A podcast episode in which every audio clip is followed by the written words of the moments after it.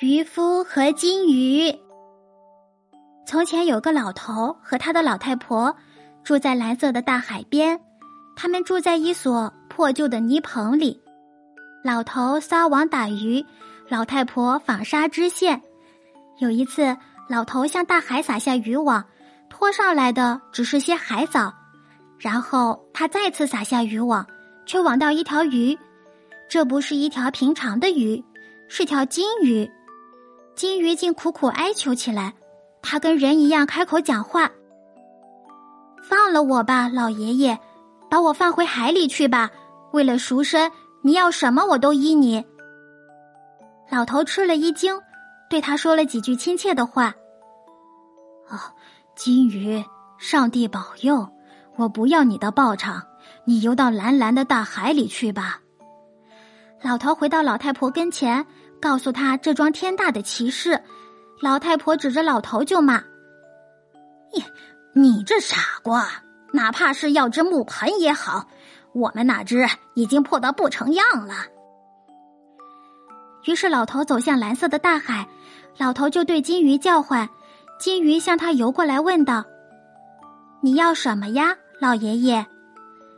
老头向他行了个礼，回答：“哎，行行好吧。”我的老太婆把我大骂了一顿，她要一只新的木盆。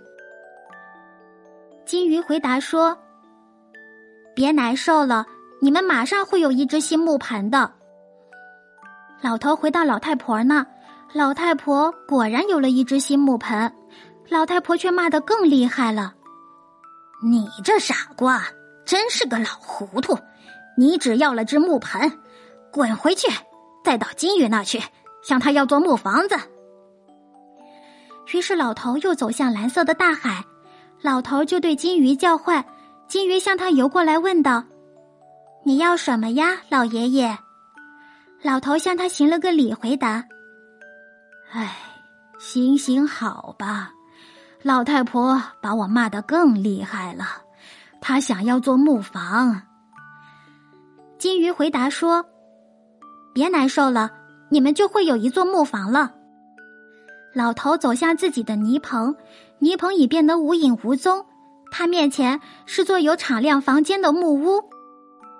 老太婆坐在窗口下，指着丈夫破口大骂：“老混蛋！我不愿再做低贱的庄稼婆，我要做世袭的贵妇人。”老头走向蓝色的大海，老头又对金鱼叫唤。金鱼向他游过来，问道：“你要什么呀，老爷爷？”老头向他行了个礼，回答：“唉，行行好吧。”老太婆的脾气发得更大了，她已经不愿意做庄稼婆，她要做个世袭的贵妇人。金鱼回答说：“别难受了，去吧，上帝保佑你。”老头回到老太婆那。他的老太婆站在台阶上，穿着名贵的黑貂皮坎肩，头上戴着锦绣的头饰，脚上穿了双红皮靴子。勤劳的奴仆们就在他面前站着，他鞭打他们，揪他们的头发。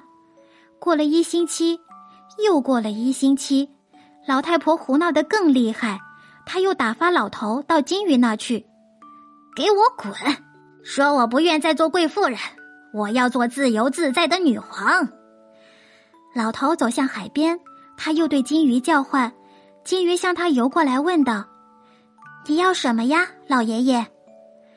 老头向他行了个礼，回答：“唉，行行好吧，我的老太婆她不愿再做贵妇人，她要做自由自在的女皇。”金鱼回答说。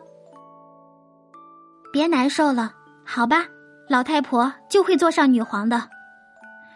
老头回到老太婆那里，怎么，他面前竟是皇家的宫殿？他的老太婆当了女皇。过了一星期，又过了一星期，老太婆胡闹得更加不像话。老太婆对老头说：“滚回去，去对金鱼行个礼。我不愿再做自由自在的女皇。”我要做海上和陆地上的女霸王。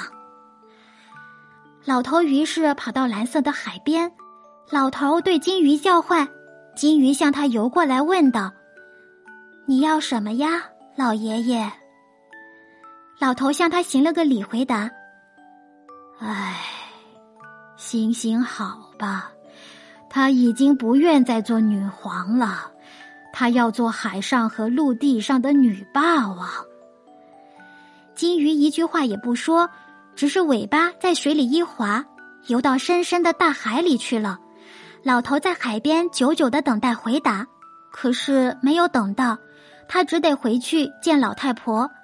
但是呈现在眼前的不再是宫殿，却依旧是那间破泥棚。他的老太婆仍然坐在门槛上，他面前摆的还是那只破木盆。